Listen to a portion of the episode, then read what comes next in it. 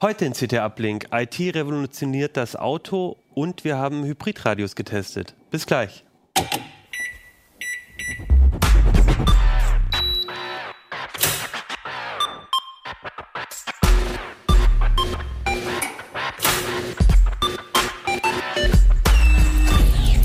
CT Uplink.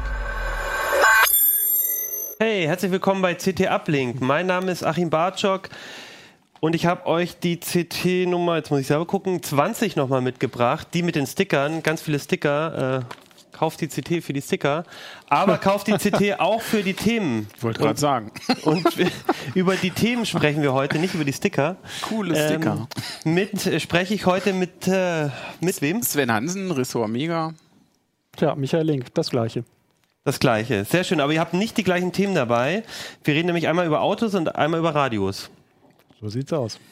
Sven, du Ja. hast Autos, der getestet ist jetzt vielleicht falsch, sondern du hast dir so ein bisschen in die Zukunft geblickt. Gibt's gibt's für das Auto noch eine Zukunft? Wir haben sogar mal Autos getestet, aber wir testen Autos natürlich auf eine besondere Art. Bei uns geht es ja immer nur um Konnektivität und Vernetzung und sowas. Ein bisschen ungewöhnlich. Ja, und hier haben wir uns angeguckt, eben die, die, die Zukunft des Autos. Das war so der große Rahmen drumrum. Ähm, und in der Tat war ab einem gewissen Punkt für uns gar nicht mehr so richtig äh, klar, ja, ist denn da noch so eine Zukunft, äh, so wie man das heute kennt zumindest. Da scheint sich einiges zu ändern. Und so kam dann auch der mutige Titel Autorevolution zustande, weil nicht viel weniger wird da aus unserer Sicht passieren. Wahrscheinlich. Wahrscheinlich. Sternchen, wahrscheinlich. Wahrscheinlich. Ja, aber du würdest sagen, das Auto hat noch eine Zukunft. Ich meine, Michael und ich sind ja eher die Fahrradfahrer, ne? Wir sagen ja, Ja, nun gibt es natürlich ein paar Sachen, die du mit dem Fahrrad dann doch schlecht irgendwie hi- hinbekommst. Ne? Also gewisse Distanzen ist dann ein bisschen umständlich, die äh, zurückzulegen und äh, manchmal braucht man halt dann doch auch ein Dach über dem Kopf oder halt eine sehr gute ähm, äußere Hülle, um sich gegen die Witterungseinflüsse zu schützen. ja, und Logistik und alles, ne? Ja. Da ist dann natürlich auch doch noch eine Frage, ob wirklich jeder sein eigenes Auto braucht und so weiter. Das ist im Prinzip die Dinge. Frage, die dahinter steht. Also es wird wohl keiner äh, ernsthaft bezweifeln, dass Mobilität noch eine Rolle spielt, aber die Frage ist halt in welcher Form und ob es halt eben so eine individuelle Mobilität eher ist oder halt auch der individuelle Besitz des Fahrzeuges. Das ist so ein ganz, ganz wichtiger Punkt, wie wir das heute kennen. Jeder hat halt eins stehen und, und hegt und pflegt das. Ähm, 90 Prozent der Zeit stehen die Dinger sowieso rum. Das Gilt meistens natürlich für Fahrräder auf, natürlich auf genau. öffentlichem Grund und verstopfen da Da wird den schon Platz, militant ne? jetzt. Und, we- ja, und we- ähm, so mit der Brille des CT-Redakteur, welche, welche Sachen habt ihr euch so rausgesucht oder sind euch so über den Weg gelaufen, die ihr dann, weil ihr habt ja mehrere Artikel gemacht zu verschiedenen Genau. Themen. Was waren denn da so die Sachen, die euch so äh, am meisten oder die ihr am spannendsten fand oder wo ihr sagt, da, da passiert gerade unheimlich Na, im viel? Prinzip haben wir uns erstmal so die drei Kernfelder vorgenommen, wo am meisten äh, sich bewegt. Das ist bei der Antriebsart, die Elektrifizierung ist da das Thema. Ein Bereich ist ähm, Vernetzung von Fahrzeugen, wo sich sehr viel bewegt. Und das andere ist das Thema selbstfahrende Fahrzeuge, hochautomatisiertes Fahren, wie das auf höchstem Hochdeutsch jetzt heißt. Ähm, eben äh, Fahrzeuge, die entweder einem Fahrfunktion abnehmen, bis hin zu kompletten Roboterfahrzeugen, einfachen Fahrkabinen, wo ich mich reinsetzen kann und im Prinzip dann gefahren werde. Und das sind so die drei äh, Kernfelder, auf denen sich momentan so eben die Kämpfe um das Auto der Zukunft abspielen. Und die haben wir uns einzeln mal vorgenommen, beleuchtet und geschaut, was in diesen einzelnen Kernfeldern sich momentan bewegt. Und ähm, wenn man so durch so rumguckt, dann äh, merkt man immer, das ist ja schon ganz schön, äh, da gibt es immer ganz schön viel zu sehen, aber ähm, was passiert denn davon wirklich? Und Oh, was ah, mitgebracht. unser Überraschungsgast ist da. ja, ihr habt ja, schon, Ja, was mitgebracht. Ah. ihr habt schon gemerkt, äh, hier ist noch ein Platz frei ähm, und wir haben hier unseren äh, Special Guest heute noch, Georg. Ja, Hallo ich Georg. äh, habe da was ganz Ekliges dabei, aber ich glaube, da kommen wir gleich zu, oder? Genau, das sprechen wir gleich als drittes. Äh, Georg wird heute noch ein bisschen was über ein ganz besonderes Vorsicht Kunde erzählen. Wir sind gerade bei den Autos, Georg. Du bist Oh, ja das, auch. da bin ich ja top dabei als äh, Superradfahrer und Autonichtbesitzer, aber Sven, Die Zukunft hat einiges für dich zu bieten. Das ist ganz, ganz lustig, dass wir heute lustigerweise äh, drei Fahrradfahrer ähm, zu dem Autothema haben. Aber da, umso mehr äh, finde ich es halt interessant, weil das, was sich halt verändert, ähm, also ich glaube, wir sind ja auch schon so ein bisschen, ähm, gehen mit Autos halt anders um und ich glaube, da wird sich auch viel ändern. Was, worauf ich eigentlich gerade noch hinaus wollte, bevor uns Georg äh, ähm, äh, hier überraschend besucht hat, ist, ähm, man sieht da immer unheimlich viel, wenn es um E-Auto geht, Mhm. um autonome Fahrzeuge, dann siehst du wieder irgendein Video von Google, dann siehst du wieder irgendwelche ähm, tollen Studien, aber man Mhm. hat so das Gefühl, oder man ist sich so unsicher, ist das jetzt irgendwie, sind das so Case Studies, passiert das irgendwie in 30 Jahren und so? Ihr habt ja schon sehr viel gesehen, was wirklich Mhm. eigentlich vor der, kurz davor steht, äh, auch auf, sag ich mal, deutschen Straßen wird man das äh, zu sehen bekommen. Das ist eben gen- genau so ein bisschen die Frage halt. Ne? Also wie, an, an welchem Punkt werden sich diese ganzen äh, einzelnen technischen Mini-Revolutionchen halt irgendwie so zusammentun, dass vielleicht tatsächlich so, ein- so ein Tipping Point erreicht wird, wo es dann halt irgendwie losgeht. Und äh, im Prinzip ist äh, der, der Bereich Elektrifizierung, der, der ist im Prinzip fertig. Also das funktioniert soweit alles. Da gibt es auch serientaugliche Fahrzeuge. Bei der Vernetzung ist heutzutage eigentlich auch nicht mehr das Problem. Das wird mehr oder weniger nicht eingebaut, weil es halt noch ein paar Dollar kostet. Aber ähm, wir haben Mobilfunk, wir haben Smartphones. Das heißt, Fa- Fahrzeuge zu vernetzen ist auch nicht das Problem. Ein sehr spannender Punkt ist tatsächlich bei der ganzen Geschichte noch das, äh, dieses Hochautomatisierte. Und da ist es in der Tat so, dass doch die, die Meinungen äh, sehr weit auseinandergehen. Und da geht es im Kern um die Frage, ja, was, was kann KI eigentlich? Also was, was kann man mit künstlicher Intelligenz eigentlich reißen? Und ist das wirklich schon so weit, dass man halt in einem Jahr so ein Fahrzeug halt hochautomatisiert über die Straßen bewegen kann?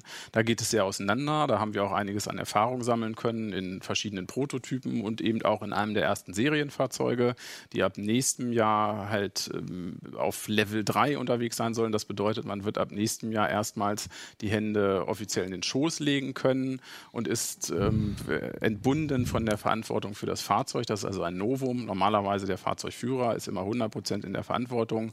Ab Level 3 gibt es Funktionen, die erlauben einem dann einfach irgendwas anderes zu machen. Also jetzt zum Beispiel, was, was wir als Beispiel kennen, was wir auch schon in Uplink hatten, war der Tesla. Da kann ich zwar im Straßenverkehr auch in Deutschland, korrigiere mich, wenn ich irgendwas Falsches sage, kann ich den benutzen, um die Hände vom Lenkrad zu nehmen, muss aber immer bereit sein, sofort einzugreifen. Auch da ist es Nee. mit dem neuesten Update so, dass man sofort immer wieder rangehen muss. Also nicht Genau. sofort, sondern es gibt ein Zeitfenster. Momentan ist das so, diese ganzen Assistenzfunktionen sind so ausgelegt, dass sie für eine gewisse Zeit die Spur halten und auch die Lenkung halten können. Da sind, ist die nötige Elektronik da und die Aktoren, aber die Systeme sagen nach 10, 15 Sekunden immer piep, piep, piep. Du musst wieder ans Lenkrad rangehen. Wenn man das das, nicht macht, das ist auch beim Tesla so. Und das Also ist Level macht er. 2 oder Level das 1. Ist Level 2, ja, das sind also eben das sind und reine Assistenzfunktionen, genau, und neu wo ich ständig jetzt- überwachen muss. Genau. noch. Also ich muss als Fahrer Ja. überwachen, was dieses Fahrzeug tut. Und neu dazu kommt, nächstes Jahr gibt es die ersten Autos mit Level 3. Genau. Das heißt, ich kann, darf Zeitung lesen. Genau.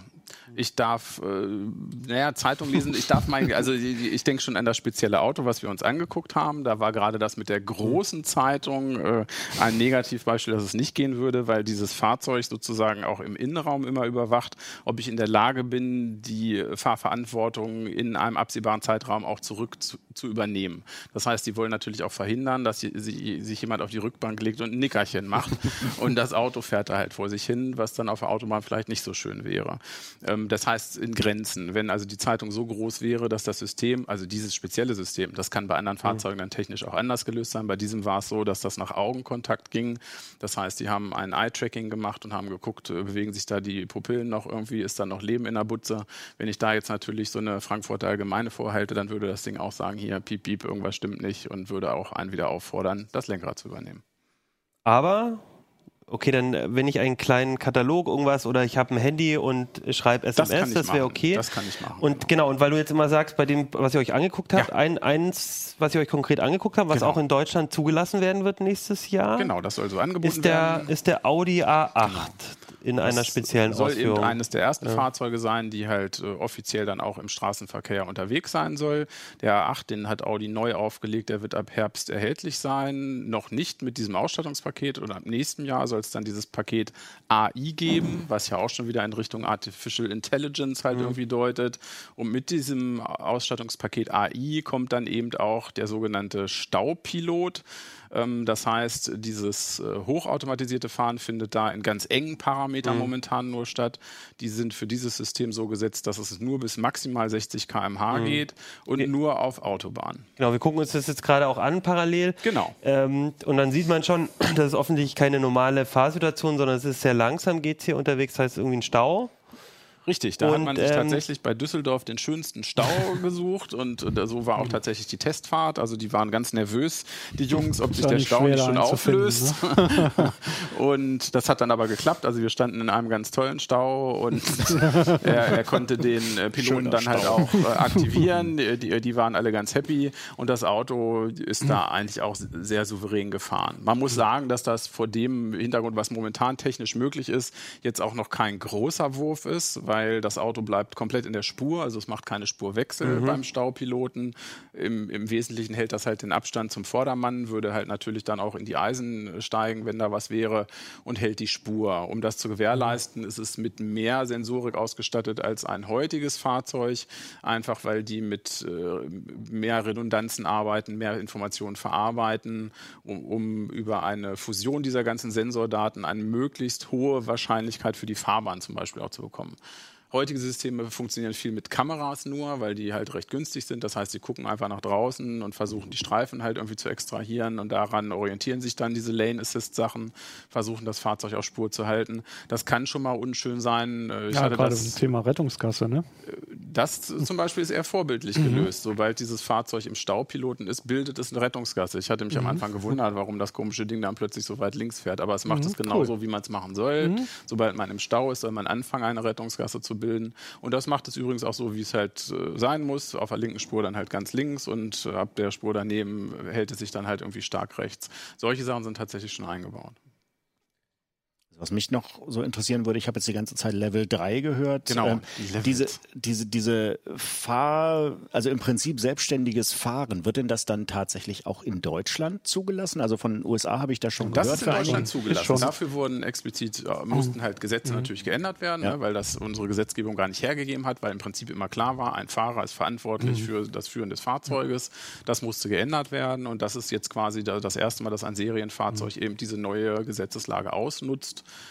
und einen, einen, einen solchen Piloten anbietet. Eigentlich ist sogar das, was, er, was jetzt da fahrtechnisch zu sehen ist, ist dann eher, eher bescheiden, weil ich habe in so einem Versuchsfahrzeug auch schon mit 130 km/h gesessen, mit Spurwechsel. Das ist dann schon dramatischer auf jeden Fall. ähm, aber rein von der, von der juristischen Betrachtung ne, oder wenn man jetzt sich anguckt, ne, welchen Haftung. Step geht man da, ist das natürlich schon ein riesiger Schritt, dass man das erste Mal einfach äh, nichts mehr damit zu tun hat. Und im Prinzip ist es hier dann, geht es um Herstellerhaftung. Also wenn irgendwas passieren würde, dann wäre es halt nicht mehr der Fahrer. Der Und also irgendein ganz mutiger Autohersteller sagen, hey, ich habe die Technik voll im Griff und ich erlaube dir voll autonomes Fahren, nicht nur auf der Autobahn, sondern einfach mal überall, weil ich so super bin. Und ich als Fahrzeug nicht mehr Lenker wäre dann raus aus der Nummer? Oder äh, geht das nicht so weit? Äh, Naja, es gibt, es gibt ja mutigere Hersteller durchaus. Äh, Tesla zählt da durchaus zu den mutigeren und wo, wo viele auch hierzulande gesagt haben, na, die sind schon ziemlich todesmutig halt irgendwie, was sie sich da halt irgendwie so trauen. Und die sind auch hierzulande wohl ein bisschen zurückgerudert, was halt das Freigeben von solchen Funktionen halt ir- irgendwie angeht. Es ist am, am Ende halt so, erstmal rein versicherungstechnisch, wenn jetzt was passieren würde, ist das Fahrzeug erstmal so versichert, weil die Versicherung an dem Fahrzeug selber klebt. Als nächstes ist natürlich die Frage, was ist da passiert? Und da wird es natürlich schon spannend. Der Gesetzgeber sieht dafür vor, dass ein Datenspeicher an Bord sein muss. Das heißt, da ist eine Blackbox drin und die zeichnet die letzten 30 Sekunden mindestens an Sensordaten komplett auf, als so eine Dauerschleife. Und wenn wirklich was passiert, das heißt in dem Fall, wenn Airbags auslösen oder wenn auch, nennt sich glaube ich dann Nahfeldereignis, wenn irgendetwas im Umfeld von 50 Zentimeter um die Sensorik des Fahrzeuges passiert, quasi irgendetwas in diese engeren Sensorbereich eindringt, dann wird das erstmal festgehalten in Flash-Speicher geschrieben. Und solche Daten würden dann halt im Nachhinein ausgewertet werden müssen, um dann halt zu sehen, liegt hier ein Fahrzeugfehler vor, ne? hat die Sensorik irgendwas nicht mitgekriegt oder hat der Fahrer doch irgendwas gemacht, weil im Prinzip sind diese Systeme, auch dieser Pilot ist übersteuerbar. Also es ist, ist nicht so, dass quasi in dem Moment, wo der Autopilot fährt, gar nichts mehr geht. Wenn ich auf die Bremse noch latsche, dann bremst das Ding halt auch. Mich als Radfahrer interessiert ja mehr, was passiert, wenn ein Auto bleifuß unterwegs ist. Überschreibt er damit natürlich auch den Sensor bis kurz vorm Knallen, oder? Ganz mit Bleifuß wirst du wahrscheinlich mit einem Piloten nicht unterwegs sein können, einfach weil, weil da ja schon ab 130 ist es dann ja eh schon auch wieder juristisch. Okay, also da hören weil dann auch- also auch die würd- mutigen da Hersteller von, Ja, da würde ich von, fest von ausgehen. Ich glaube nicht, dass wir einen Autobahnpiloten sehen werden, der da irgendwie mit 220. Manche lu- nutzen heute die Assistenzsysteme tatsächlich schon, weil die lassen sich in der Tat so nutzen. Also ne? Die Spurassistenz, heißen das kenne ich von das Freunden von dann mir, die halt- Der Chauffeur und die sagen dann einfach hier Tempomat irgendwie auf 250. Ne? Beim Ber- Bergabrollen hat man ja noch ein bisschen mehr, dann kann man den noch höher stellen und dann hechelt das Fahrzeug dann und dann linke Blinker raus und dann kann man die dann so vor sich her jagen. Ja, nee, das wird es als Pilot nicht geben. Was ich da immer dran spannend finde, also es, es muss ja nicht nur der, der, der, ähm, muss ja nicht nur rechtlich ähm, dann zu erlaubt sein, also jetzt sind wir bei Level 3, irgendwann vielleicht mal gibt's dann, wird dann auch Level 4 erlaubt, dann geht es dann noch mehr und noch mehr, sondern es verändert sich eben auch äh, was an der Haftung, nämlich der Hersteller wird mehr in die Pflicht genommen. Und ich frage mich dann immer, welches Interesse haben die Hersteller eigentlich daran, ähm, also für die ist es ja ein hohes Risiko. Also ich meine, es wird Fälle geben, wo es Probleme gibt, dann werden Versicherungen zahlen, aber es wird eben auch äh, Kritik geben. Es wird, äh, bei Tesla sieht man es ja auch schon. Und der, für den Hersteller ähm, ver verändert sich ja ganz stark wie äh, das Geschäft in der Zukunft dadurch auch. Äh, warum machen, also warum machen die überhaupt mit da? Also was, äh, die sehen im Prinzip zu, dass sie auch in Zukunft noch Hersteller überhaupt sind. Da, da, das ist das, äh, was, was einfach dahinter also steht. da ist ne? einfach die Perspektive, wir müssen da mitmachen, weil das ist die Zukunft des Autos. Ja, die Kutschenhersteller hatten irgendwann mal auch überlassen allzu oder viel man zu kann es beschicken. nicht, Ne? Man kann es jetzt nicht Google oder Apple überlassen, das Betriebssystem für ein hochautomatisiertes Mhm. Fahrzeug zu machen und dann bleibt halt nur noch übrig, dass man halt irgendwie da ein paar Elektromotoren zusammenknöselt und die Sensorik zusammensteckt, weil viel mehr ist es dann halt nicht mehr. Das Mhm. heißt, die gucken jetzt schon, wie können sie denn in zukünftigen Geschäftsfeldern auch aktiv sein. Das Spannende dahinter ist nämlich eben nicht diese kleinen Pilotfunktionen, sondern das, das Größte daran ist natürlich, ähm, ob man eben diese Schwelle erreicht zu den, zu den komplett autonomen Fahrzeugen, zu diesen Roboterfahrzeugen, die als Studien auch schon mal ge gezeigt wurden. Da setze ich mich rein. Das ist einfach nur so eine Fahrkabine. Und wenn, äh, wenn das tatsächlich funktionieren sollte, wenn man das schafft, halt auch im Mischbetrieb mit Menschen, die und auch noch auf den Straßen unterwegs sind, die das eigentliche Problem sind, wie immer. Ne? Also was sonst? Ne? Nur die Menschen. Ähm, wenn, wenn das tatsächlich gelingen würde, dann gibt es tatsächlich sehr, sehr gut gemachte und sehr ausführliche Studien, wo, wo man sehr schnell sehen kann, dass dann 2025 oder 2030 sich keiner mehr ein Auto kauft. Und das ist völlig plausibel, weil es wird einfach komplett keinen Sinn mehr machen und es wird einfach viel zu teuer sein. Weil in dem Moment, wo ich hochautomatisierte Fahrzeuge, so richtige Roboterfahrzeuge habe, kann ich äh, Flottendienstleistungen an, anbieten, nennt sich dann Traffic as, as a Service oder halt einfach eine Dienstleistung. Und ich rufe mir das Ding einfach mit der App und werde einen Kilometerpreis von ein paar Cent haben und dagegen wird so ein, der Individualbesitz komplett äh, abstinken, weil es einfach viel zu teuer sein wird. Uber ist dann vielleicht der Erste, der das anbietet. Also Uber ist solche, Vorbote. das ist ja im Prinzip so ein, eigentlich dasselbe, bloß mit Menschen. Im Prinzip kannst du die Menschen Weil- rausnehmen, dann Da kann man im Prinzip schon, schon sehen, dass selbst schon unter heutigen Bedingungen, also selbst wenn diese Roboterdinger noch nicht da sind, dass man schon durch die Vernetzung und durch den Smartphone-Besitz, dass man da schon solche Effekte nutzen kann, dass solche Sharing-Geschichten einfach spannend werden und die Leute das machen. Und Uber wird ja hier im Prinzip auch nur künstlich rausgehalten. Das ist ja dann schon ein Protektionismus. Das ist ja immer, ne, da merkt man schon, schon immer, für irgendwen wird es da irgendwie ein bisschen brenzlig, ne? weil da müssen alte Geschäftsmodelle gesichert werden. Und äh, über gibt es halt äh, nicht nur in den USA, in Indien gibt es auch ein Pendant, in, in China auch. Und die sind überall äh, sehr erfolgreich, einfach gerade in diesen urbanen Bereichen. Und die Leute nutzen einfach die vernetzten Smartphones, um, um dann halt ihre Mitfahrgelegenheiten zu organisieren. Ähm, jetzt haben wir sehr viel über autonome Autos geredet. Einmal nochmal kurz zur Vernetzung. Was sind denn so zwei, drei Sachen, wo du sagst, die, da wird es nochmal richtig spannend, was Vernetzung leistet? Also ich meine, ich glaube, das, was für mich das Interessanteste war in den letzten Jahren, war ähm, so dieses Ganze, was, was auch schon mit Google, mit den, mit den Smartphones möglich war, Stauentwicklung zu überprüfen, zu gucken, wie bewegt, wie, wie ist überhaupt dieser ganze Flow des, des Traffics. Aber ähm, das ist ja noch alles sehr unabhängig von den Autos, von den Herstellern. Gibt es da so, gibt's da spannende Sachen, wo ihr auch gesehen habt, sagst du, auf die zwei, drei Sachen muss man achten in der nächsten Zeit, da passieren gerade Sachen? Im Sinne von, wenn man eins kauft oder oder oder wo? die einfach, die uns begegnen werden. Also wo du sagst, dass so wird Vernetzung unser, unser Fahren verändern. Ja, oder von der unsere- Vernetzung bekommst du erstmal nicht sehr viel mit, weil das im, im Hintergrund verläuft. Ne? Es, ist, es ist halt äh, so, Aber was macht die Vernetzung? Sie bietet im Prinzip neue, neue Möglichkeiten, um in Echtzeit zu kommunizieren und auch Informationen zwischen den Fahrzeugen auszutauschen. Das ist ja das, was momentan Genau. noch, noch völlig Wofür, aber wofür, Spiel. also Ja, was das bringt zum das mir? Beispiel, wenn, wenn, wenn, Wenn mein Auto mit da, einem das redet. Auto, eben das Auto hat, hat- ist ja mit Sensoren ausgestattet und nimmt insofern sehr viel von der Umgebung wahr und kann das natürlich an andere Autos auch sehr schnell weitergeben. Wenn du dir allein vorstellst, wie Autos aneinander vorbeifahren an der Autobahn, dann hätte das eine Auto dem anderen Auto schon ziemlich viel zu erzählen, was Mhm. es nämlich alles schon mitgekriegt hat von, von der Richtung, aus der es gekommen ist. ne? oder beim Und, äh, Überholen. Das heißt, äh, beim Überholen oder äh, also, ranfahren ans Stauende oder bis hin, hier ist Bodenfrost, ne, hier bewegt sich was. Ne? Also das, es gibt ja auch so Mischsituationen. Heutiges System sagt, glaube ich, bei plus 5 Grad oder plus 4 Grad schon, ne, hier könnte irgendwie was sein. Wenn so ein- eine Anti-Schlupfregelung bei einem Fahrzeug angeschlagen hat, dann könnte das auch mal sagen, hier ist wirklich was. Ne? Und das äh, könnte quasi auch einen Marker setzen und die Autos könnten sich das auch miteinander, äh, untereinander dann halt weiter übermitteln. Also da ist einiges drin. Anderes Beispiel sind so Parkplatzgeschichten, ähm, dass äh, Fahrzeuge schon heute die Sensorik nutzen, um einfach im Vor Vorüberfahren halt freie Parkplätze zu scannen, weil die sowieso, jemand sucht gerade einen Parkplatz und der fährt sowieso da vorbei und dann kann man schon eine Karte davon machen, sodass man auch wirklich Live-Daten hat und, und auch die eben an andere Fahrzeuge in der Flotte übermitteln kann.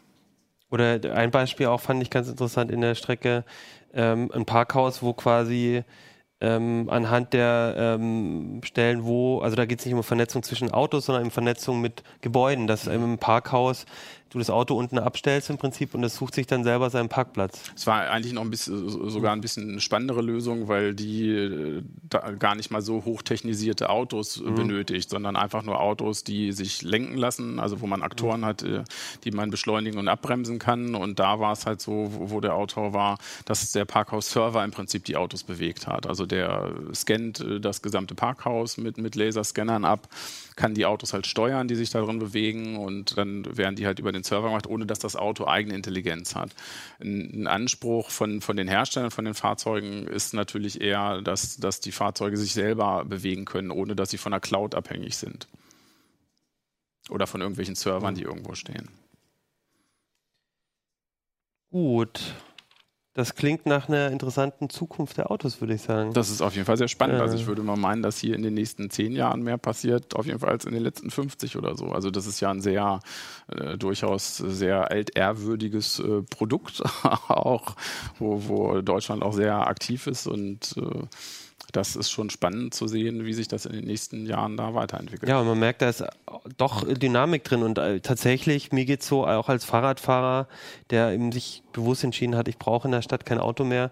äh, Ich finde, Auto ist wieder spannender geworden, weil wieder Sachen, also nicht das Auto an sich für mich so, sondern was passiert mit dem Verkehr, was passiert mit der Mobilität und welche Rolle spielen Autos da in der Zukunft. Und da finde ich, also da tauchen jetzt immer wieder interessante Sachen auf. Deswegen fand ich, fand ich den Schwerpunkt äh, von euch auch ähm, richtig schön, um mal so verschiedene Blickrichtungen mal, mal so ein bisschen sich genauer anzugucken. Gut, von den Autos zu den Radios. Ist auch da, muss man ja sagen, es hat sich da auch ein bisschen was getan, aber schon ein bisschen länger.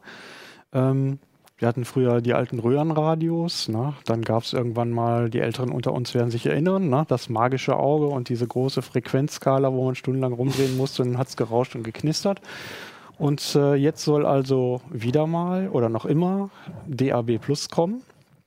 Da gibt es gerade DAB Plus ist quasi das ist das Digitalradio. Ja? Und äh, das soll äh, für rauschfreien Empfang sorgen, natürlich, mal wieder.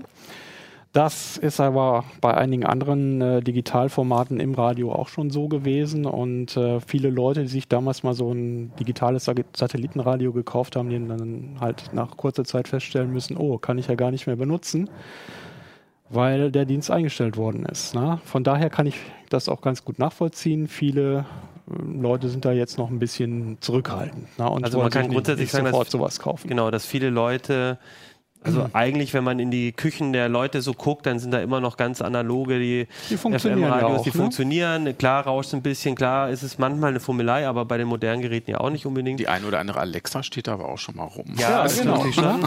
Aber generell hat sich so dieses Thema, obwohl Digitalradio eigentlich schon oft und an vielen Stellen immer wieder ein Thema war, immer noch so ein ja, so richtig durchgesetzt hat sich's nicht. Ja, das ist auch gar nicht so einfach oder ist auch nicht ganz einfach, denn man muss ja bei allem, was sich durchsetzen soll, immer bedenken, dass, es, dass sich das für alle Beteiligten lohnen soll. Ne? Und wenn ich mir als äh, Kunde ein Digitalradio kaufen soll und ich kann damit bloß 15 Sender empfangen, ähm, von denen ich 13 nicht höre und zwei völlig problemlos mit meinem alten UKW-Radio hören kann und dazu noch ein paar mehr, äh, die ich auf dem Digitalradio nicht hören kann, dann ist natürlich völlig logisch, dass ich mir dann kein neues kaufen Ich hätte ja gedacht, dass es andersrum ist. Nein, es ist, gibt ganz überraschende Effekte, zum Beispiel gerade hier in Hannover, da kann man zum Beispiel auf DAB Plus den Lokalsender, Radio Leineherz beispielsweise, in DAB Plus nicht hören.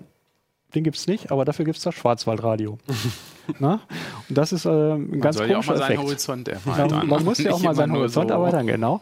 Also das Ja, ist zurzeit eben auch noch eine Baustelle, muss man ganz klar sagen. Ähm, in den letzten Monaten hat sich da aber gerade an dieser Stelle auch viel getan. Es gibt äh, bei den Landesmedienanstalten jetzt offensichtlich auch so eine Einsicht, oh, wir müssen was für die Lokalen tun. Und äh, da gibt es tatsächlich auch Projekte, äh, bei denen lokale Betreiber einfach sagen konnten, okay, ähm, betreib mal deinen eigenen DAB Plus Sender, deinen eigenen äh, Multiplex, wo dann eben noch 16 andere Kanäle vielleicht insgesamt äh, sich drauf abspielen.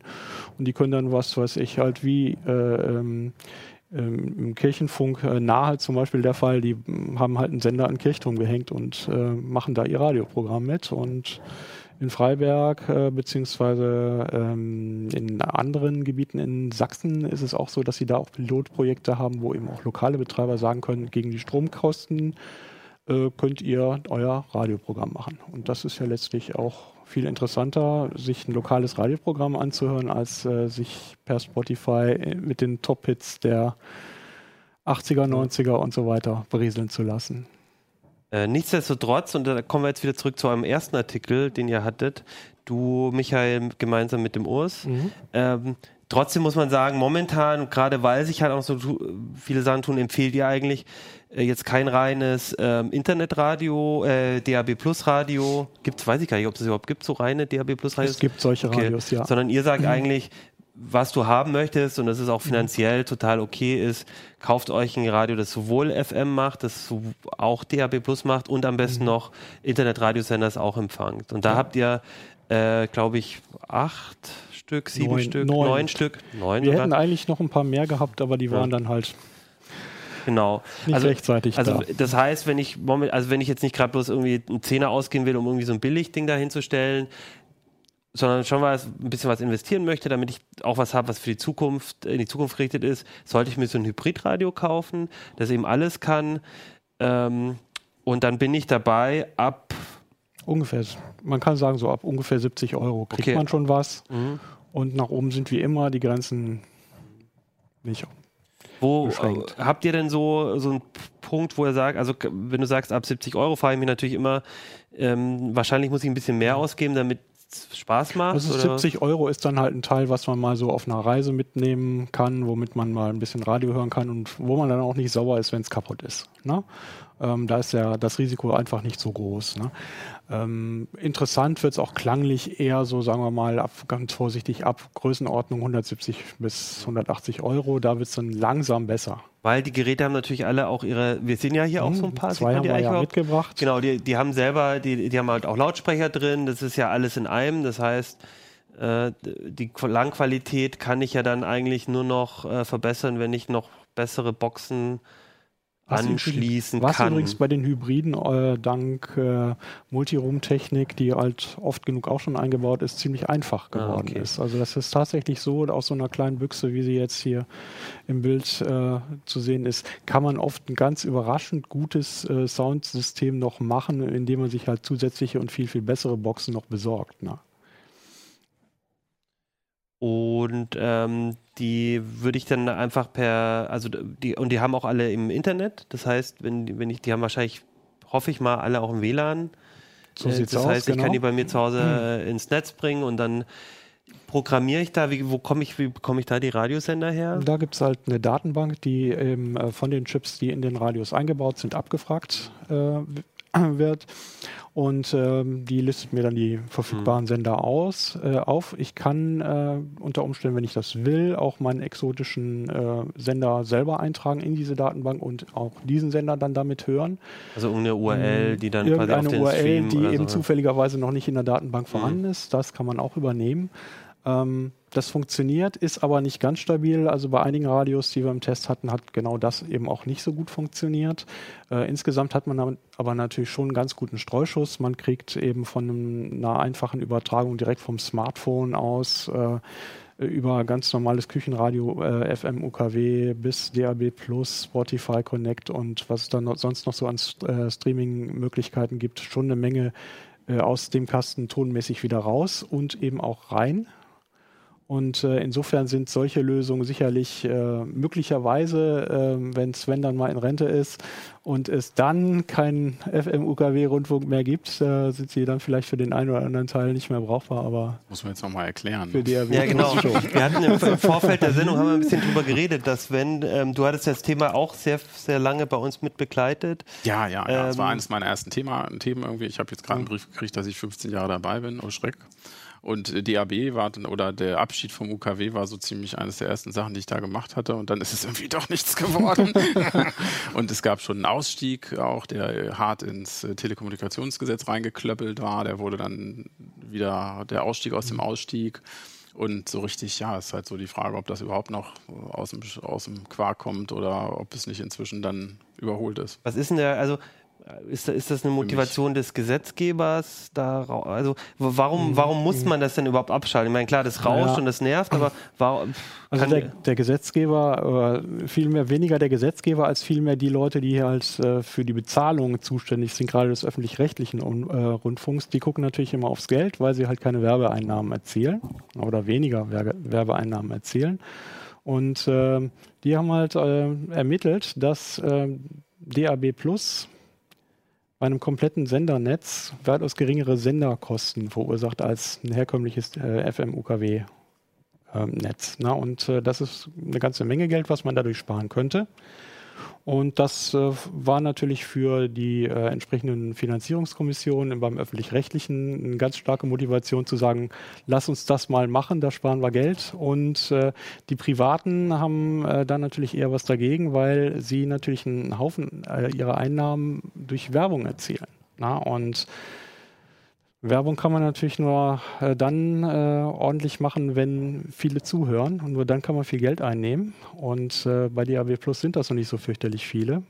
Deswegen stehen die Privaten bis jetzt, also dem Umstieg komplett auf DAB Plus ziemlich zurückhaltend gegenüber. Die wollen möglichst lange noch UKW FM weiter benutzen. Ist teilweise auch ungeliebte Konkurrenz natürlich. Ne? Wenn Ja. ich da jetzt ein großer FM-Sender bin auf einer dicken Frequenz sozusagen, alle kennen mich, dann möchte ich auch nicht unbedingt, dass da 16 andere Angebote aus ganz Deutschland daneben stehen. Weil also es bei- gibt weil bei- verschiedene, genau. und es ist auch immer, schon immer, auch seit äh, Mhm. Jahrzehnten auch immer ein Politikum gewesen. Es geht auch noch um, um ganz äh, alte Geschichten, auch um, um Infrastruktur im Krisenfall und solche Richtig, Sachen. Das steckt genau. auch noch dahinter. Ne? Also will man sich als oder will sich der Staat eine, eine Infrastruktur leisten, die wirklich in staatlicher Hand ist, um eben noch Informationen an die Bevölkerung zu bringen? Oder sagt man jetzt ab einem gewissen Punkt, na, ist doch alles privatisiert, alles geht doch mit dem Smartphone irgendwie auch, schicken wir uns ein SMS. Na, also da, das, das sind alles so Fragen, die, die dahinter stehen und ich glaube, da, ja, wa- wa- was immer gefehlt hat, war, war immer dann auch tatsächlich ein attraktives Angebot. Ne? Beispiel ist dann immer äh, Großbritannien, eine der wenigen DAB Plus oder DAB Erfolgsgeschichten.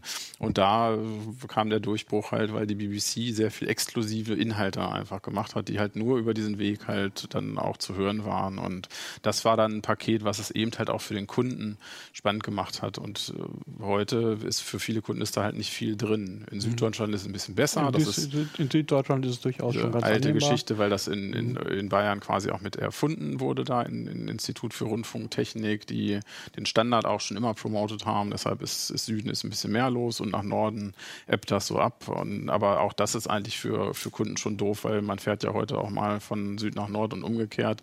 Und es ist immer blöd, wenn man im Radio da nichts findet. Bei den Autos zum Beispiel ist es nach wie vor eigentlich immer eine, eine sehr hoch bezahlte Zusatzoption. Also Ja. teilweise rufen die da 500 Euro für drauf, nur dass du DAB-Empfang hast. Also schon- wir haben da äh, auch mal Absurd. geschaut, äh, was kostet DAB Plus im Auto eigentlich extra und ähm, ab 200 Euro muss man schon anlegen, in der Regel deutlich mehr.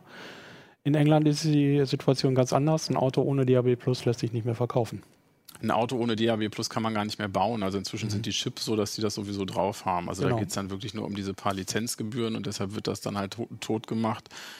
Von, von Antennen muss man vielleicht, ja, ja, das ist schon, ja, ein bisschen Trauerspiel auch. Beim Fernsehen hat es ja doch geklappt, der Wechsel, oder? Zu digital. Naja, aber auch mit Geschrei. Ne? Ja, aber da, da, da ist man ja schon irgendwie einen Schritt weiter. Kann man da was lernen von? Also da, da habe ich das Gefühl, da war man dann auch Das ist eine einfach andere härter. Gerätebasis natürlich auch. Also zu den Zeiten, wo ich mir das angeguckt hatte, da hatten wir, glaube ich, so roundabout 200 Millionen Rundfunkempfänger in Deutschland. Ne? Radios, das ist in einem Haushalt nicht nur eins oder zwei, sondern da stehen halt irgendwie acht oder neun. Und ich glaube, zu, für diese Nachricht war sich bisher noch jeder Politiker zu schade, sich dahin zu stellen, zu sagen, ach übrigens, die Radios müssen wir mal wegschmeißen. Ja, richtig, das ist das Hauptding. Hm. Und äh, dann ist es dann doch immer wieder zu kurz vor der Bundestagswahl. Vielleicht jetzt nach der Bundestagswahl wird es dann abgeschaltet. Deshalb hatte ich mal, ach so, um das nochmal zu klären, hatte ich dann irgendwann mal, ich glaube, es war vor acht Jahren irgendwo mal, ich glaube sogar schriftlich in einem Artikel geschrieben, bis zu meiner Rente würde ich davon ausgehen, dass es noch UKW gibt. Und das wäre dann 2035, glaube ich. Ja, mal sehen, ob sich das so lange Ja, noch dann zieht. Dann machen wir nochmal einen Ablink dazu. Ja. Oh ja! Aber deswegen momentan glaube ich die Empfehlung, kauft euch ein, wenn ihr euch ein neues Radio kauft, schaut, dass ihr eins habt, das eben Alles kann, ja. alles kann. Dann habt ihr sowohl Genau, das äh. Leine Herz und die lokalen Sender, als könnt dann trotzdem auch den Schwarzwald empfangen und mit Internetradio kannst du im Prinzip auch deinen Lieblingssender aus Chicago oder was weiß ich woher empfangen. Und du kannst ja immer auch mit dem Handy, bei, bei einigen glaube ich auch per Bluetooth habe ich Ja. gesehen, äh, dein Handy mit dran, dann machst du halt dein Spotify. und so weiter und- geht eben auch. Und man kriegt so en passant halt auch noch ein Multiroom-System. ja. Cool. Gut, dann. Mache ich jetzt mal äh, den, den Schlussketzer zu diesem Thema. Achso. Äh, wer braucht eigentlich noch Radio? Also jetzt mal Mhm. so lineares Radio, wie wir es klassisch kennen. Äh, also Also, klar, natürlich hängt das Ding manchmal noch in der wieder. Küche. Also, Aber eigentlich, Also die meisten haben doch Musikflatrates, sie Ja. hören Mhm, ja, aber andere Dinge Georg, wenn ich da mal reinfeuern darf. gerne. Darum Ähm. habe ich es ja so provokativ gesagt. Also genau das hätte ich vorher auch gedacht, vor dem Artikel. Und Mhm. äh, Blick in die Statistiken macht einen dann schlauer. Äh, ist wohl so tatsächlich, dass ähm, die, das Radio noch lange nicht ausgestorben ist. Es ist für einen durchschnittlichen Deutschen gibt es äh, täglich immer noch eine Nutzungsdauer von 190 Minuten. Und äh, gut und gerne 80 Prozent hören täglich Radio und, und das auch ganz schön lange. Und äh, meistens morgens natürlich, aber auch eben auf dem Weg zur Arbeit beziehungsweise wieder nach Hause. Womit wir dann wieder im Auto wären. Womit Ja. wir dann wieder im Auto wären und dann kommt wieder alles neu.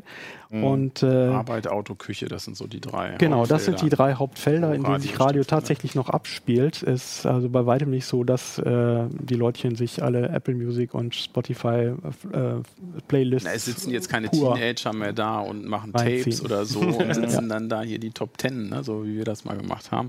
Aber ich glaube, ich glaube in, in der Tat aber auch, dass diese linearen Medien durchaus noch ihre Berechtigung haben. Ich glaube auch, sowas werden wir immer haben, weil sie einfach eben so einen, so einen Entertain-Me-Faktor haben. Ich kann es anmachen und da kommt was. Da sitzen ein paar Leute, die scheinbar noch am Leben sind und ich glaube, allein deshalb äh, wird Gerade es sowas wie Frühstücksfernsehen ne? und, Ja. und, und Live-Radio wirst du, glaube ich, immer haben, weil sowas eine Flatrate halt nicht bieten kann. Ich glaube aber trotzdem, da, da, da stimme ich ja Georg zu, wenn ich mir das selber überlege, ich bin halt, also das ist interessant, ich bin Fahrradfahrer und die paar Mal, ich bin dann, ich hab, bin dann bei so einem Carsharing, wenn ich da mal im Auto bin, dann mache ich tatsächlich mal das Radio an.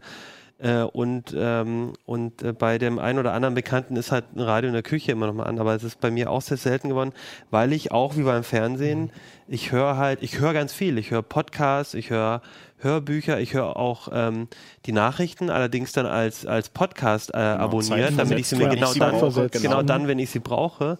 Und ich, ich glaube auch, dass nochmal eine, gerade wenn wir vom vernetzten Auto reden, dass ich glaube, dass wenn im, wenn, wenn es im Auto so gut die Netzabdeckung auch ist und so, dass man doch irgendwann sein Spotify, seine Podcasts, seine anderen Sachen auch wirklich locker im Auto hören kann, dass nochmal ein bisschen weniger wird was ich mich frage, ist halt so dieses Lokale. Ich glaube, die, so ein bisschen Lokaljournalismus, lokale Geschichten, Ähm, aber auch so dieses, ich, auch, auch dieses, diese Frühstücksradio. Ich meine, das ist jetzt zwar nicht total auf die lokalen Berichte, Nachrichten so Ich unbedingt sagen, gemünzt, aber es ist trotzdem. Hm. aber es ist trotzdem so deine, irgendwie dein vertrautes Ding und dann kommt halt bei uns ist dann doch eher mal eine Geschichte über 96 drin und bei jemand anders über den FC Bayern oder so. Oder über Freikarten Und so- für ein Festival, die man ja, gewinnen kann. Und also so ein Sachen. bisschen Bedürfnis da schon da, aber ich glaube, äh, da, da ist man noch nicht unten angelangt, was so die Nutzungsdauer. Also ich glaube, diese 100 Minuten oder was du gesagt hast. 180. 180, oh, ja. Das geht noch mal ein ganzes Stück runter, weil ich glaube, das ist also die, die jüngeren Leute oder auch die CT-Leser, vielleicht könnt ihr auch ein bisschen was dazu sagen.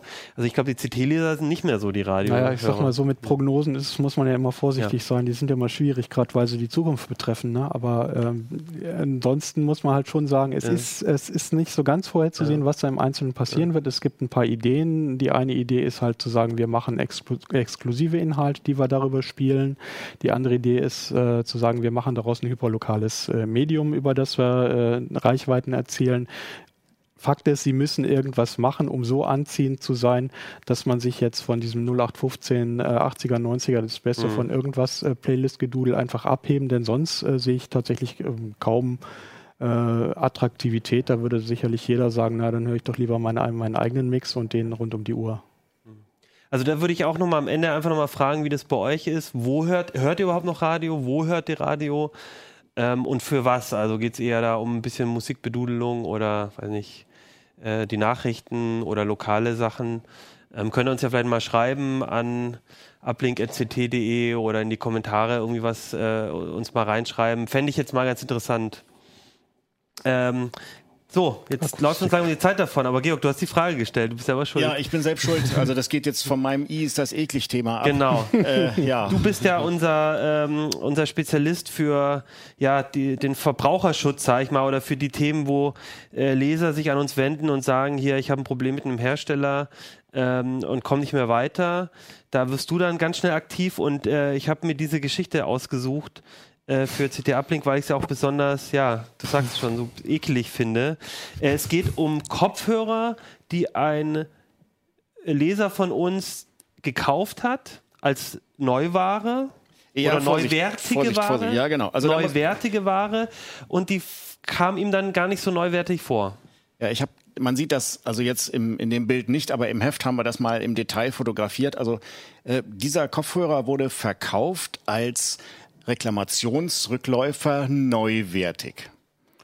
Und da mit einem kleinen Abschlag, Abschlag etwa 5 Euro weniger als normalerweise.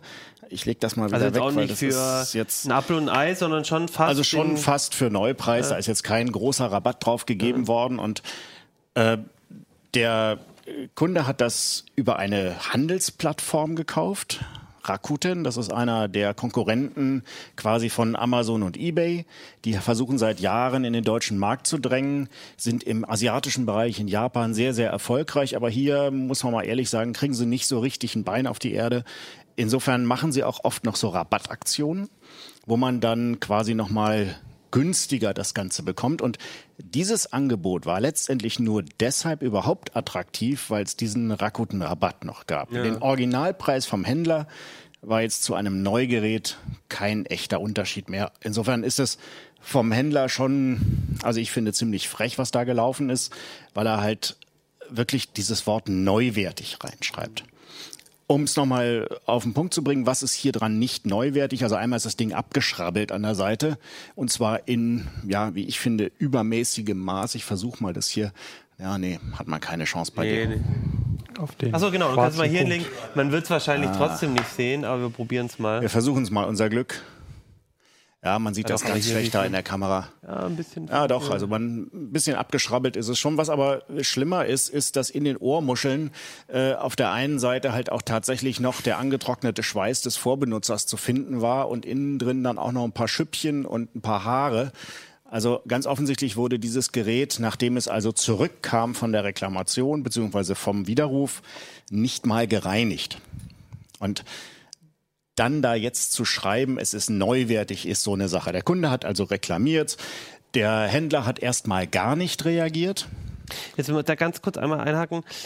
wo reklamiert man denn dann? Bei dem bei Rakuten, beim, bei der Shop-Plattform Ja, oder direkt ja wieder, beim Händler? das ist ja genau das Problem bei diesen Plattformen. Also streng genommen hat man ja einen Vertrag mit dem Händler. Mhm. Man muss sich also erstmal an den Händler wenden. Das hat er auch getan. Der Händler hat aber nicht reagiert. Ah, also er okay. Mhm. hat dort eine Mail hingeschrieben auf dem üblichen Weg über die übliche Adresse und bekam noch nicht mal eine Eingangsbestätigung. Dann war er nach zwei Tagen nervös, Mhm. hat gesagt, also Moment mal, das geht irgendwie nicht und hat sich dann an die Plattform gewandt. Das ist eigentlich auch der juristisch korrekte Weg. Mhm. Wenn man es ganz korrekt hätte machen wollen, hätte man natürlich nochmal per Fax reklamiert. Diese berühmte Fax mit Sendebestätigung, das ist dann die Version, wo das die erste Seite des Faxes verkleinert, nochmal auf der Sendebestätigung ist, damit man auch einen juristisch festen, was, was in der Hand hat, wo man hinterher sagen kann, ich habe aber reklamiert. Gut. Der Händler hat überhaupt nicht reagiert. Rakuten hat gesagt, bitte warten, wir sind gerade total überlastet, du musst jetzt ein bisschen Pause machen. Und äh, das ging halt so lange hin und her. Und ja, natürlich, Kunde, wir kümmern uns um dich, keine Sorge, wir haben dich nicht vergessen. Das ging so lange hin und her, bis die 14 Tage um waren. Dann, oh Wunder der Nacht, meldete sich der Händler. Sagte, also, nee, also ähm, Reklamation, Rücknahme ist nicht, weil die 14 Tage sind ja um. ja, ist schon klar, äh, für mich war an der Stelle auch schon klar, dass das Geisteskind, ja, wes Geisteskind der Händler wohl ist. Ähm, gut, egal. Entscheidend war aber dieser, an, dieser, an dieser Stelle, der Kunde wollte nie einen Widerruf machen. Da gibt's ja diese 14-Tage-Frist, sondern er hat eine Reklamation ja, ja, gemacht. Genau. Und da gibt es keine Fristen. Das Einzige, was der Kunde tun muss, ist fristgerecht und zwar, also nein, ist zeitnah, so schnell wie möglich zu reklamieren. Und genau das hat er getan, nachweislich. Aber der Händler wollte sich da gar nicht drauf einlassen, hat gesagt, also hier, das ist neuwertig, die Ware. Letztendlich hat das auch Rakuten gesagt. Und dann hat der Kunde gesagt, okay, also es gibt ja noch eine weitere Möglichkeit, zu meinem Recht zu kommen. Ich habe das Ganze ja über PayPal bezahlt. Und jetzt Oh. wird's richtig interessant. Ist Weil- kompliziert. Ja, äh, in diesem Fall muss man mal sagen, hier ist tatsächlich PayPal unser Freund. Denn PayPal hat sich das Ganze angeguckt, hat gesagt, okay, also bitte Fotos schicken, lieber Kunde. Dann haben sich die Fotos angeguckt, haben gesagt, so, und jetzt hätten wir noch gerne einen Nachweis, dass du das Ganze zurückgeschickt hast. Also hat der Kunde das auf seine Kosten versichert zurückgeschickt. 11 Euro und ein paar zerdrückte hat der Spaß gekostet. Ähm, und dann bekam er tatsächlich sein Geld von PayPal zurück. Allerdings Das- natürlich nur den Kaufpreis. Käuferschutz.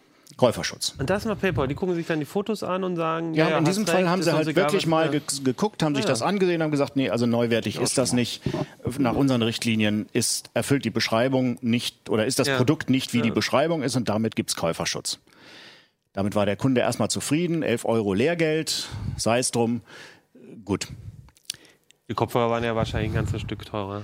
Äh, die Kopfhörer waren deutlich teurer, so um die 70 Euro hat der ganze Spaß gekostet. Also da hat er gesagt, jetzt um diesen Preis raus zu sein, ist alles gut. Dann kam aber wieder Rakuten. Rakuten hat zu dem Kunden gesagt, du pass mal auf, du hast deine Rechnung nicht bezahlt.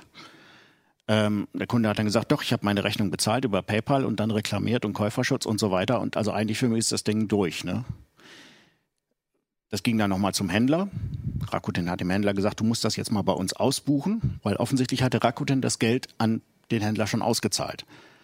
Also jetzt waren sie hinterm Geld her. Ja, und dann werden ja ja. immer alle Unternehmen wach, wenn es ums, um ihr Geld geht. Ne? Also wenn du ihnen in die Tasche greifst, dann werden Unternehmen normalerweise wach.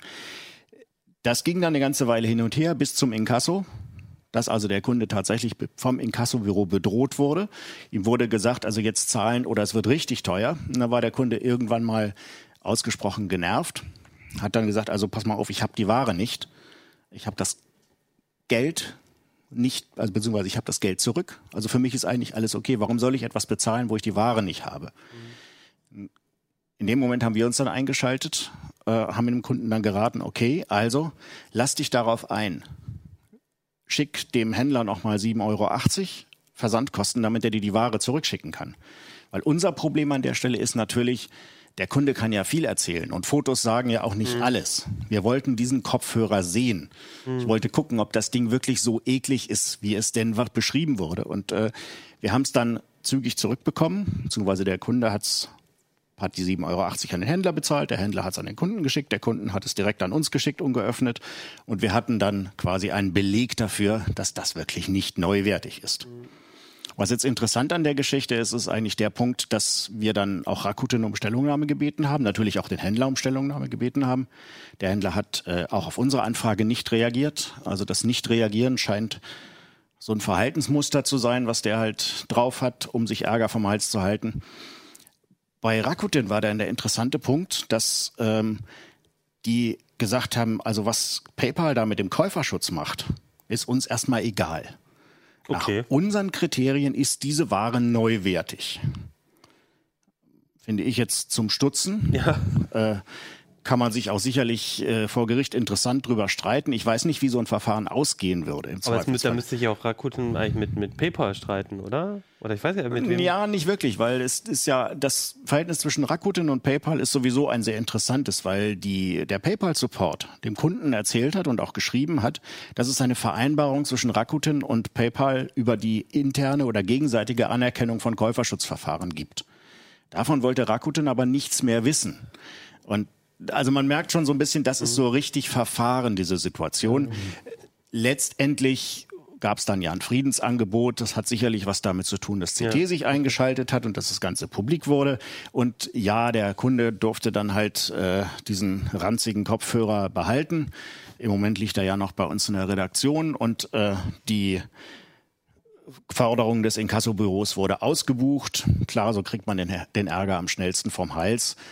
Aber irgendwie befriedigend ist die Situation Nee, eigentlich nicht. Vor allen Dingen, weil es diese, diese Treppenbeziehung da, Händler, Rakuten, Kunde, PayPal, also irgendwie schön ist was anderes. Also letztlich kommt es ja darauf an, mit wem schließt denn der Kunde eigentlich seinen Vertrag. Das ist ja eigentlich die, Ker- der, der Kern. Mit allen anderen hat er ja eigentlich nichts zu bekommen.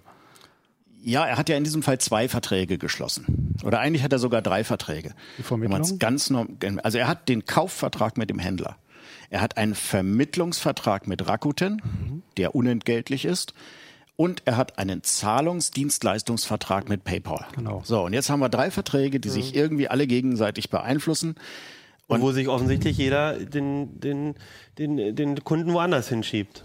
Ja, gut, bis, also Auch in diesem Fall muss man ja, PayPal, fair, ja. fairerweise auf sagen, PayPal. PayPal hat sich hier wunderbar rausgehalten, Ja. wobei die das natürlich auch leicht können. Ja, die, Also muss man auch sehen, weil PayPal sagt dann ganz einfach, okay, wir holen uns das Geld vom Rakuten PayPal-Konto zurück. Ja. So, und dann sollen die mal sehen. Ne? Und das haben sie dann ja auch getan. Ne? Und Trotzdem dann, ist der klassische Einzelhandel unter Druck. ja, ja, ja.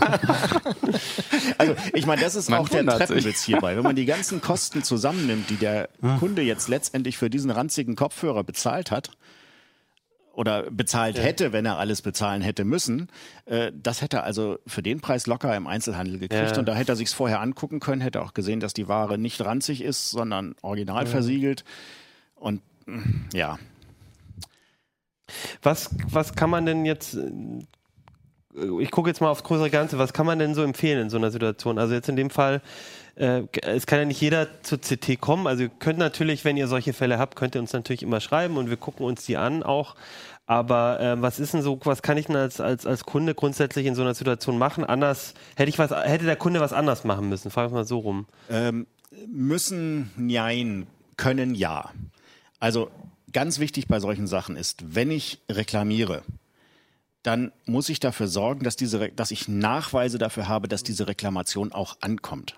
Deshalb ist meine Lieblingsmethode da immer das, Fax. Fax. mit der berühmten Sendebestätigung. Wenn der Händler keine Faxnummer angibt, dann ist das doof. Allerdings würde ich bei einem Händler, wo ich keine Faxnummer angegeben habe für Reklamationen, auch nichts kaufen. Weil warum bietet ihr mir diese rechtssichere Kommunikationsmöglichkeit nicht? Das ist, für mich ist das schon mal suspekt. Ja. Ne? Also der, der, der will ganz offensichtlich nichts mit dir zu tun haben. In dem Moment, wo jetzt also keine Sendebestätigung gekommen, beziehungsweise Eingangsbestätigung für die E-Mail gekommen ist, hätte der Kunde natürlich da nochmal hinterherhaken können. Und was er dann natürlich im Zweifelsfalle immer hätte tun können, ich hätte das auch ehrlich gesagt nach einer Woche getan, äh, den Kopfhörer nehmen, in die Kiste tun, zumachen, als versichertes Paket zurückschicken, da drin einen Brief reinlegen. In diesem Brief muss drin stehen, ich erkläre den Widerruf. Das ist die Änderung gegenüber dem alten Widerrufsrecht. Im neuen Widerrufsrecht muss der Kunde explizit erklären, ob das eine Reklamation oder ein Widerruf ist. Steht da nicht drin, das ist ein Widerruf, dann ist es eine Reklamation. Die kann der Händler bequem ablehnen und dann sind wir auch raus aus den zwei Wochen. Und den Widerruf kann er nicht ablehnen. Den, genau. Ja, den du in zwei Widerruf kann er nicht ablehnen.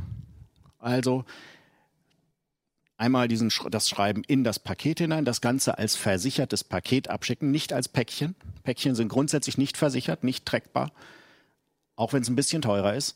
Und dann kann er sich im Nachhinein das Geld für die Rücksendung auch noch zurückholen, was jetzt ein bisschen mühsam ist, aber dann ist das Lehrgeld auf jeden Fall kleiner. Also das wäre meine Strategie gewesen. Äh, die andere Variante, wenn man sagt, okay, ich will jetzt da irgendwie noch, noch vernünftig weiterkommen, ist halt tatsächlich den Händler Fristen zu setzen. Also immer, wenn man die anschreibt, sagen, ich möchte bitte bis da und da. Nachweislich schreiben, angemessene Fristen setzen. Also bei einer Reklamation, in diesem Falle würde ich sagen, innerhalb von einer Woche muss der reagiert haben.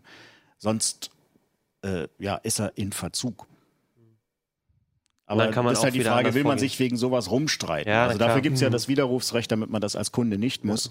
Und dann schickt man den Mist halt einfach zurück. Es gibt genug andere Händler, die einem gerne was verkaufen, ohne einen so komisch zu behandeln. Also man hat ja die Wahl heutzutage. Ja, gut. Ich würde sagen, dann ähm, haben wir haben wir es gelernt. Ein bisschen aufpassen bei Reklamationen und vor allem wieder oder Widerrufen. Ähm, sonst kann es euch so gehen und dann habt ihr irgendwie so einen Hat man so einen ranzigen Kopfhörer. ranzigen, muffigen Kopfhörer da an der Backe äh, oder auf den Ohren.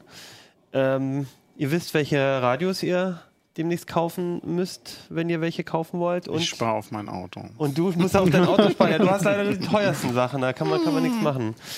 Ähm, ja, dann würde ich sagen, Schluss für heute. Ähm, nächste Woche gibt es wieder eine neue CT. Das heißt, wenn ihr die noch haben wollt, müsst ihr euch jetzt ranhalten.